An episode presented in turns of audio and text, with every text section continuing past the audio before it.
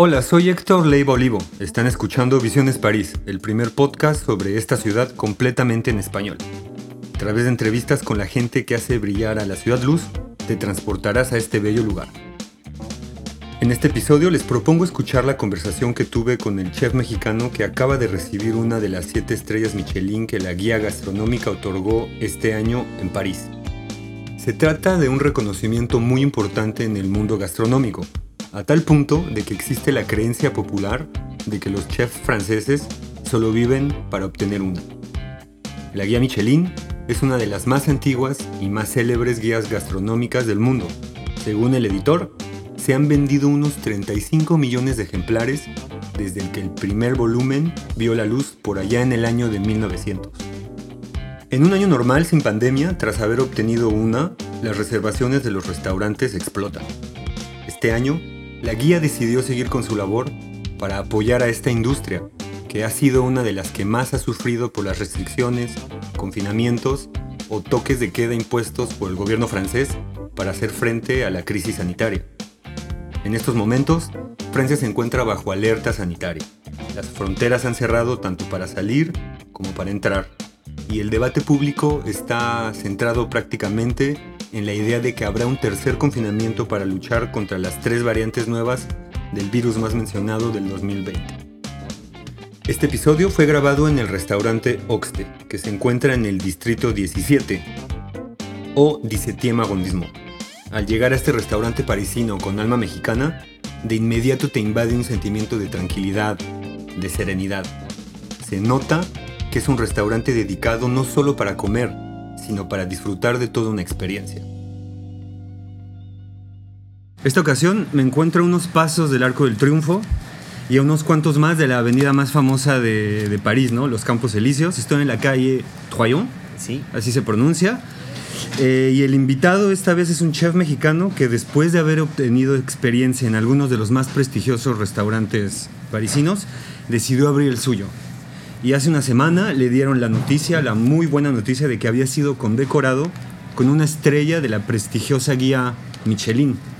Estoy con el chef Enrique Casarrubias. Muchas gracias por recibirme y felicidades. Es un placer y gracias por estar aquí. Eh, tiene aproximadamente tres años que abriste tu restaurante. Exactamente tres años. De hecho, eh, abrimos el 18 de enero del 2018 y justo tres años después, el 18 de enero del 2021, nos otorgaron este, este reconocimiento muy importante para nosotros. Eh, se llama Oxte, el restaurante, y en uno de los artículos que leí francés, eh, para preparar esta, este podcast, este episodio, este, decía, inútil eh, buscar eh, la palabra en el diccionario. Porque pues no va, no va a aparecer, pero yo fui igual a buscarla y no aparece. ¿De dónde viene el, Oxte, Oxte ah, es para hacerle un homenaje a mis padres. Son las dos primeras letras de cada pueblo en donde nacieron mis papás. Oxtotitlán en el estado de Guerrero y Tenango del Valle en el estado de México. Es gracias a ellos que llegamos a estar donde estamos, entonces para hacerle un homenaje, ese nombre fue mi esposa Montserrat quien encontró el, el nombre del restaurante. La idea. Sí, sí. Eh, se presenta como un, un restaurante que propone comida francesa con un toque mexicano. ¿Cómo es eso? Mira, nosotros decimos que es una cocina donde se mete en alto todo lo que aprendimos en Francia sin olvidar de dónde venimos. Ah, porque vamos, obviamente vamos a trabajar con muchos productores franceses, ¿sabes? Aquí son muy sensibles a todo lo que son uh, respetar los productos, la calidad trabajar con pequeños productores y nosotros dijimos sin olvidar de dónde venimos, México. Entonces vamos a trabajar lo que son algunos ingredientes mexicanos como el chile, la chía, el maíz, el huitlacoche. Uh, entonces es lo que queríamos darles a, conocer a la gente, que realmente podemos comer una comida con chiles, sin enchilarse, lo que mucha gente piensa aquí, porque para nosotros el chile es lo que le va a dar el saborcito, ¿sabes? Es el, eh, eh, el pez, lo que le decimos en México, el toque mexicano, ¿sabes? Entonces, uh, aprovechando también que la cocina mexicana y la francesa hacen parte del patrimonio uh, cultural de la UNESCO. De patrimonio inmaterial de la, de la, humanidad, ¿no? Entonces, pues dijimos, ¿por qué no aprovecharnos de ahí? Sabiendo que, pues bueno, son. Eh, en Francia llevamos un poquito de tiempo en donde adquirimos una una experiencia muy grande, y, pero bueno, es lo que decía, queríamos meter en alto el nombre de México sin olvidar de dónde venimos, seguir los platillos que hacemos aquí, son recuerdos, ¿sabes? Puedes encontrar, por ejemplo, un pastelito de lote. ahorita ya hicimos un pastel de tres leches, esquites de maíz, o por ejemplo, cocemos en un ceviche acapulqueño, porque Monserrat viene de Acapulco. Entonces tratamos de darles a eso un toque. Uh, lo que nos da gusto es cuando vemos, por ejemplo, que tenemos mesas que son francesas y mexicanos, seguidos son familias, en la cual pues tienen también las dos culturas, ¿sabes? No decimos que para un francés es más fácil, pero es un descubrimiento, son nuevos sabores, nuevos uh, olores que ellos no tienen la, la, costumbre de conocer, ¿sabes? Y para un mexicano es un, un recuerdo. Esta historia la cuento mucho, pero porque es verdad. Hace algunos años tuvimos aquí una, una clienta, la voy a visitar porque bueno, tengo la, la, la, la, costumbre de ir a ver todas las mesas para ver cómo se pasa. ¿Por qué? Porque trabajamos con productos que la gente no tiene la, costumbre de trabajar, ¿sabes? Y entonces es mejor que el chef vaya y mira, explique y presente. Bueno, es, o es tu estilo equipo, personal. Es mi estilo, es mi estilo personal, pero bueno, no solo soy yo, es todo el equipo, porque aquí lo digo que es un trabajo en equipo. Y es algo que yo siempre decía, ¿sabes? Uh, eso me lo dijo una vez un chef. Uh, la, um, ¿cómo se dice? El, um, el éxito es colectivo, pero la derrota es huérfana. Entonces, si yo voy a ver las mesas, por eso. Si todo va bien, es gracias al equipo. Si Entonces, cosas, igual me imagino que la, la, estrella Michelin que ganaste es de todos. Es todo el equipo, porque todo el mundo habla de, de un chef, pero una estrella Michelin no se gana solo. Eh, esa era una de las preguntas. ¿La estrella Michelin no te la dan a ti como chef? ¿O sí? Pues bueno, va todo en parte, todo va de la mano, porque por la primera estrella normalmente catalogan la cocina, pero una, una cocina que vaya con la personalidad del chef y del lugar. Sabiendo que aquí el lugar, la decoración también es mexicana. Inspira un Juan Luis Barragán, el arquitecto mexicano, donde sus colores fetiches son el azul, rosa y terracota. Uh -huh. este es, estamos, este, el, el local es principalmente color terracota. Bueno, tienes terracota, el rosa, eh, bueno, el terracota para mí me hace pensar el barro, el barro, las ollas de barro, sí. ¿estás de acuerdo conmigo? Claro. Eh, otra cosa, cuando entras al restaurante, ves la cocina luego, luego. ¿Por qué? Porque mm. la cocina, como en México también, ¿estás de acuerdo que en las haciendas la primera cosa que ves o que lo más llamativo es la cocina? Sí. En la cual claro. hay mucho barro. Entonces, son esos pequeños detallitos que queríamos enseñarle a la gente y que sacar ese contexto que la gente tiene en México diciendo que en México trabajamos o hacemos una decoración muy folclórica, ¿sabes? Sombreros y todo. Digo, no, simplemente podemos hacer una decoración diferente. Entonces, esta decoración se trabajó con la arquitecta, que le costó trabajo, pero realmente pudimos obtener Uh, algo que queríamos para demostrar la comunidad. Claro, porque normalmente estamos acostumbrados, bueno, yo estoy acostumbrado a que he ido hasta China a comer a restaurantes mexicanos y desde China, en España, en Estados Unidos, todos son muy coloridos, o sea, como que no se sale de ese estereotipo. ¿Cuándo podemos llegar a ser realmente mexicanos eh, tomando otro estilo, más depurado? Vamos ¿Sabes? a es lo que yo decía, la, la, bueno, eh, eh, yo soy orgulloso de ser mexicano y adoro ser mexicano y me gusta todo ese folclore. Pero bueno, es un, es un estereotipo que tiene la gente sobre nosotros los mexicanos. Es lo que yo les digo. Si ustedes van a México, bueno, si ustedes van a México o en cualquier otro país, los franceses están catalogados como el que trae la baguette abajo del brazo con una botella de vino. Y una boina, ¿no? Y una boina, pero pues, porque no conoce el país. ¿Sabes? Lo mismo me pasó. Yo también trabajé en Asia y lo mismo me decían, ah, mexicano, comes mucho chile. Y digo, no, no. Tranquilos, me encanta el picante. Pero para mí el picante es lo que le va a dar, ¿sabes? El toque mexicano que decimos. ¿Qué, ¿Qué, fue lo que piensas que te hizo ganar esta prestigiosa distinción, esta estrella Michelin, tu primera? Pues yo creo que es un trabajo en equipo. Es un trabajo en equipo, son esfuerzos, reconocimientos. Yo lo que decía, nosotros nunca corrimos atrás de la estrella Michelin. Yo siempre decía que las estrellas están en el cielo y en los ojos de mi esposa. Pues bueno, un día abajo.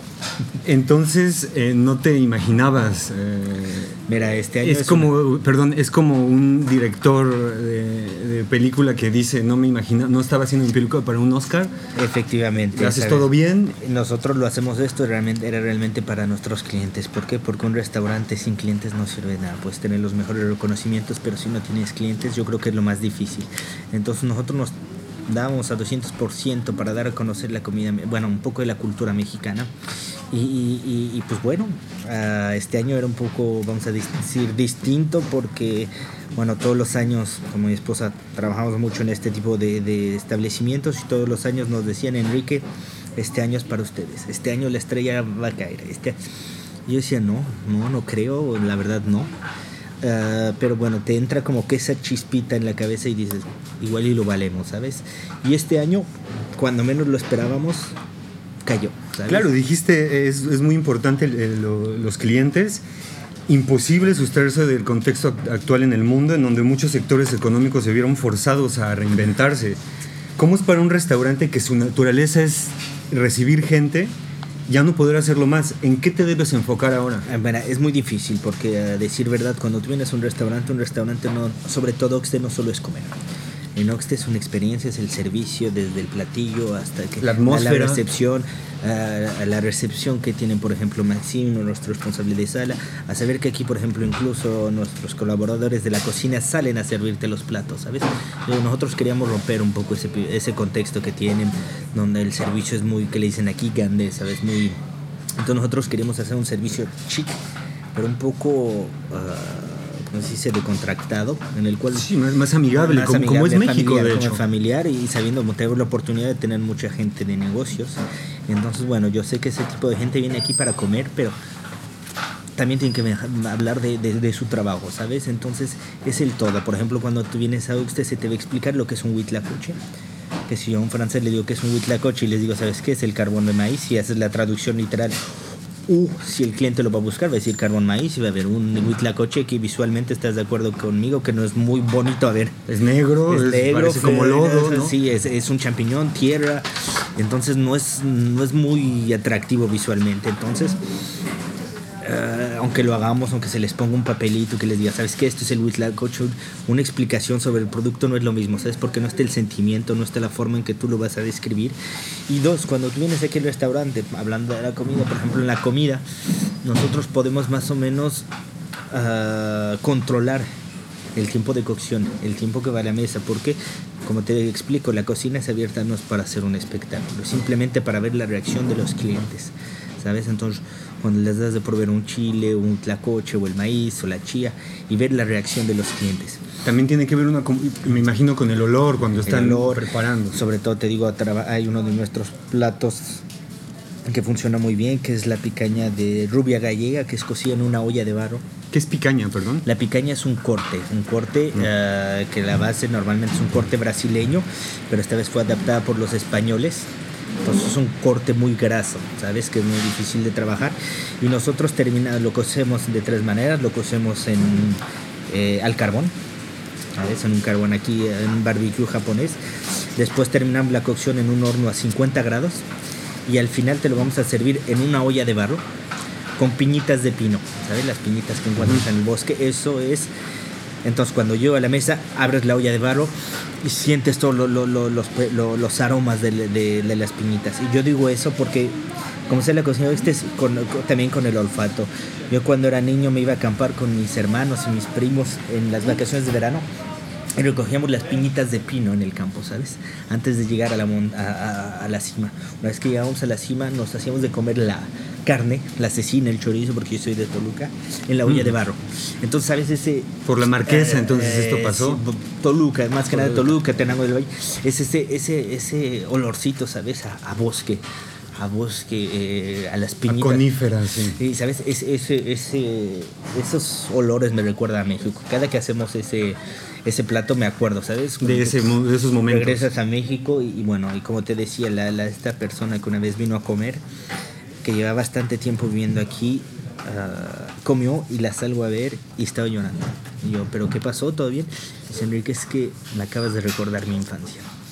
Dice, visualmente no era el plato que yo comía cuando era niña, pero gustativamente me recordó a mi México, ¿sabes? Entonces, yo creo que esa es la mejor recompensa, dar a, a poder demostrar y transmitir el mensaje que queremos transmitir a nuestros clientes. Y entonces, en, épocas de pandemia, cuando no pueden venir, ¿en qué, ¿cuál es tu, en qué te tienes que enfocar ahora? Y pues es muy importante porque incluso en este año te dieron la, la- Pues la mira, estrella Michelin. eh, bueno, yo creo que, que la estrella Michelin no fue por la, por, la, por la venta de llevar, lo que decimos ya llevamos tres años abiertos, entonces pues para ellos yo creo que es una investigación de tres años, no fue de hace dos meses o tres meses. Es una guía que es muy importante y no creo que, que vayan a dar un, como una crítica en una sola comida para saber. Yo sé que ya habían venido varias veces. No te avisan, me imagino. La primera vez, uh, una vez, únicamente una vez supimos, pero viendo el platillo, bueno, la descripción de los platillos que están en la guía, mm, damos por hecho que fue al inicio del año por enero, porque bueno, es para aproximadamente la carta que teníamos en esas ah, porque la cambias, entonces por ahí puedes ubicar. Bueno, porque la carta aquí se cambia dependiendo las temporadas y dependiendo lo que nos produ los otros productores nos ofrecen.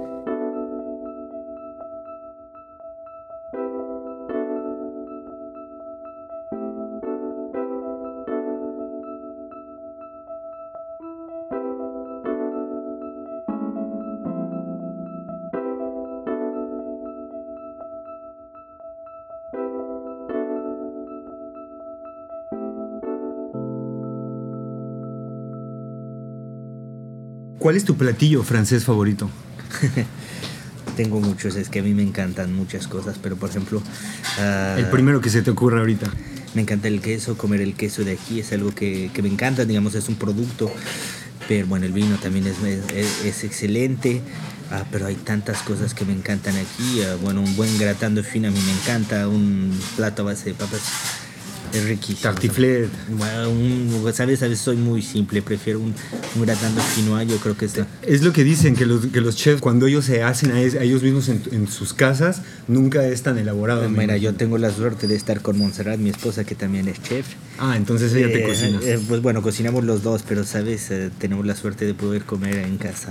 Se puede, semana. ¿Se puede combinar el vino con los sabores mexicanos, con Chile. Claro, ¿Había escuchado alguna vez? Claro, nosotros hemos servido aquí mole, el mole lo servimos, el mole que lo hacemos nosotros desde el año y servimos vinos, vinos mexicanos, vinos franceses, vinos españoles, vinos chilenos, porque a saber que en este restaurante llamamos lo que le llaman accord quiere decir que tú vas a tomar el menú degustación y por cada platillo vas a tener una copa de vino que va de acuerdo a cada platillo. Ah. Y por ejemplo, te servimos el ceviche de acapulqueño con una salsa de jalapeño, con un vino una copa de vino. Puede cambiar, podemos servir incluso hasta un vino rojo. Por ejemplo, hemos servido los langostinos también, que fueron servidos con una mayonesa de chipotle. Okay. Con una mayonesa de chipotle caliente que se sirven con un vino amarillo, un vino seco, un vino que le llaman aquí como que yodé. Entonces, realmente no hay reglas, es únicamente encontrar el justo, el justo medio, porque si hubiera reglas en la cocina yo creo que nunca hubiéramos hecho la cocina oxte. Y justamente esto que me estás hablando me, me, hace pensar que es un restaurante auténtico, porque tú es, o sea, la autenticidad es muy eh, personal, ¿no? Es lo que te digo, mucha gente es, es una cocina que dicen que es muy personal, pero bueno, yo siento que es un trabajo en equipo, yo siempre le he dicho, ¿sabes? Porque no trabajamos solos, está todo un gran equipo atrás. Y, y, y, pues bueno, obviamente que con Montserrat vamos a decir, ¿sabes por qué no trabajamos tal platillo, tal platillo? Y después se los vamos a dar a probar a todos nuestros equipos y van a decir qué piensan. Entonces también para ellos dicen, ah, está, está padre, me recuerda tal platillo, ¿sabes? Todas las cocinas vienen de la mano. Todas las... Nosotros no inventamos nada, la cocina existe desde años, es únicamente que nosotros tratamos de hacer una cocina de recuerdos. Y lo, lo, siguiente, creo que yo me imagino que esta condecoración, este premio tan importante, te va a servir para ya cuando se pueda abrir los restaurantes finalmente. O sea, no, no es que te vaya a servir, sino que es un empuje, o sea, es algo... Pues mira, la, la, guía Michelin está conocida a nivel mundial. Bueno, yo sé que en otro contexto estaríamos, por lo que pasa, creo que las reservaciones explotan en, en tiempos diferentes toda la gente se precipita para venir a comer a este restaurante o a los restaurantes con, con, esta, con este reconocimiento. Pero pues bueno, ahorita cambiamos el contexto y lo hacemos en, venta para llevar, pues como lo puedes ver en el restaurante. Pues cambiamos los platos a, a takeaway. Efectivamente, todos lo hacemos para llevar, pero pues bueno, cuando, si alguna vez me hubieran dicho, Enrique, cuando pensaste abrir un restaurante, hubieras imaginado hacerlo así, y la verdad no. El ejemplo, la cocina la hicimos sobre medida, la cual nos tardamos casi tres meses en, tratar de diseñarla, ¿sabes? Y la cocina fue diseñada para hacer un servicio como lo hacemos antes, como lo hacíamos antes. 30 cubiertos por servicio aproximadamente para un menú degustación. Y pues ahora ¿sabes? Entonces cambiar todo completamente es otra organización. Hay mucha gente que eso es lo que hace, ¿sabes? Que se dedican a hacer la venta para llevar y saben cómo funciona. Pero simplemente el lado bueno de las cosas, decir de algo bueno tiene que salir Y, pues estamos aprendiendo, aprendiendo y, reinventándose y como puedes ver también hacemos los chiles chipotles que ahorita los metimos a la venta en el restaurante pero eran los chiles que nosotros los utilizamos para el servicio, ¿sabes? Nosotros los teníamos en los frascos de 2 kilos, que los hacemos nosotros y que los utilizamos. Y ahí fue cuando dijimos, bueno, ¿por qué no meterlos a la venta? Obviamente que los hacemos más pequeños, 150 gramos, 160, 300, ¿sabes? Entonces la gente lo empieza a comprar también. ¿Tienes alguna idea de cuándo vas a poder volver a hacer eh, un servicio normal? No tengo idea, pero pues bueno, eh, no pido que sea pronto, pero tampoco pido que sea muy tarde, porque bueno, a mí lo que me interesa es que nos dejen abrir en las mejores condiciones posibles, porque si es para que me digan abren y que a los dos meses nos vuelvan a cerrar, como ya pasó, como ya pasó, es algo muy complicado, ¿sabes? Es algo muy complicado, sobre todo mentalmente y una organización distinta. Hay que volverse a organizar y empezar de ceros. Pues siendo uno de los siete restaurantes que ganó en la región parisina una estrella de Michelin, yo me imagino que, que, la gente que va a querer descubrirlo va a estar esperando a ese momento en el que se pueda otra vez. Pues esperemos, esperemos, es lo que decimos, ¿sabes? Los franceses les encanta comer, como los mexicanos, yo creo por eso nos parecemos. El mexicano y el, francés somos de buen diente, como decimos en Por eso, por eso culturalmente llegamos muy, muy, muy bien aquí, ¿no? Sí, ¿sabes? Entonces pues bueno, eso es, eso es lo que me da menos miedo. Es, que la gente, por ejemplo, le encanta comer. ¿Estás de acuerdo conmigo? Es el aperitivo, el apero, ir a comer. Comidas largas, ¿no? Sí, es lo que yo decía cuando mi familia viene y que les digo aquí, por ejemplo, la gente que llega a las 7 de la noche se va a las 11 de la noche. Mm. ¿Por qué? Otra cosa, ves, el restaurante es pequeño, mucha gente me dice, Enrique, ¿por qué no haces dos servicios para ganar más dinero? Es que yo no, no entiende que no lo estoy haciendo por el dinero. Obviamente necesitas para vivir, ¿verdad? No te lo voy a negar. claro, pero, ¿sabes? Cuando nosotros íbamos al restaurante con mi esposa, es para pasar un buen momento, ¿sabes? Porque eso de que me ¿sabes qué? Tienes que liberarme la mesa. No. Hay otro tipo de restaurantes que están hechos para eso. Oxe no queríamos que fuera así. Oxe era para que pases un buen momento y que olvides un poco que tuviste un mal día o que tuviste un problema. Que vengas aquí y olvides por una hora. Si te vamos a hacer olvidar esos malos momentos, esa es la idea. ¿Cuál es tu restaurante favorito en, en, París o en el mundo? Tengo muchos restaurantes favoritos. Aparte de Oxfa, de, de perdón, De, de Oxte. Mira que nunca he comido en Oxte. no he tenido, nunca he comido en Oxte. ¿Por qué? Porque, pues bueno, yo estoy en cocina, probamos los platos, pero no es lo mismo, te los pruebas parados o pero jamás he comido al 100%, pero sabes, a mí me encanta mucho ir a comer, tengo muchos amigos restauranteros, por ejemplo está el restaurante Chantoiseau, el restaurante Oca, el restaurante A, el restaurante Akram, sabes, seguido yo voy a comer con, sí, con mis amigos, sabes, porque pues, bueno, es lo que a mí me gusta aparte. Y bueno, en esta, en esta ciudad en donde eh, te encuentras las papilas más, las papilas gustativas más difíciles a lo mejor en el mundo, las más especializadas, eh, poner un restaurante como, como Oxte fue un gran es lo que decimos con mi esposa. es un buen reto pero yo creo que las cosas más difíciles son las que disfrutas más.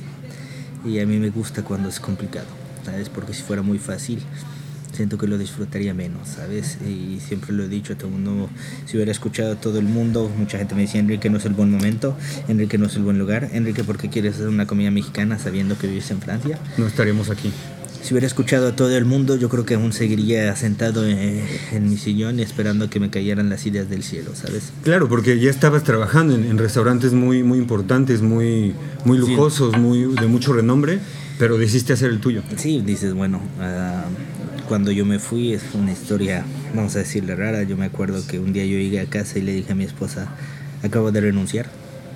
¿Por qué? Le digo, pues porque queremos abrir quiero abrir un restaurante, pero no tenemos nada. Y le digo, yo lo sé, pero pues bueno, ya tomé mi decisión y ya no hay vuelta atrás.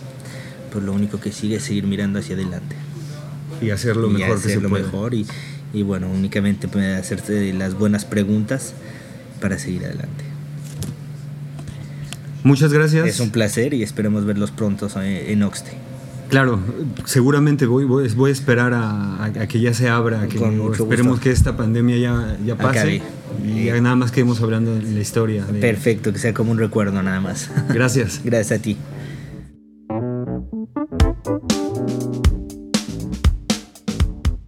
Gracias por haber escuchado este episodio. el equipo del restaurante Oxte me recibió con los brazos abiertos.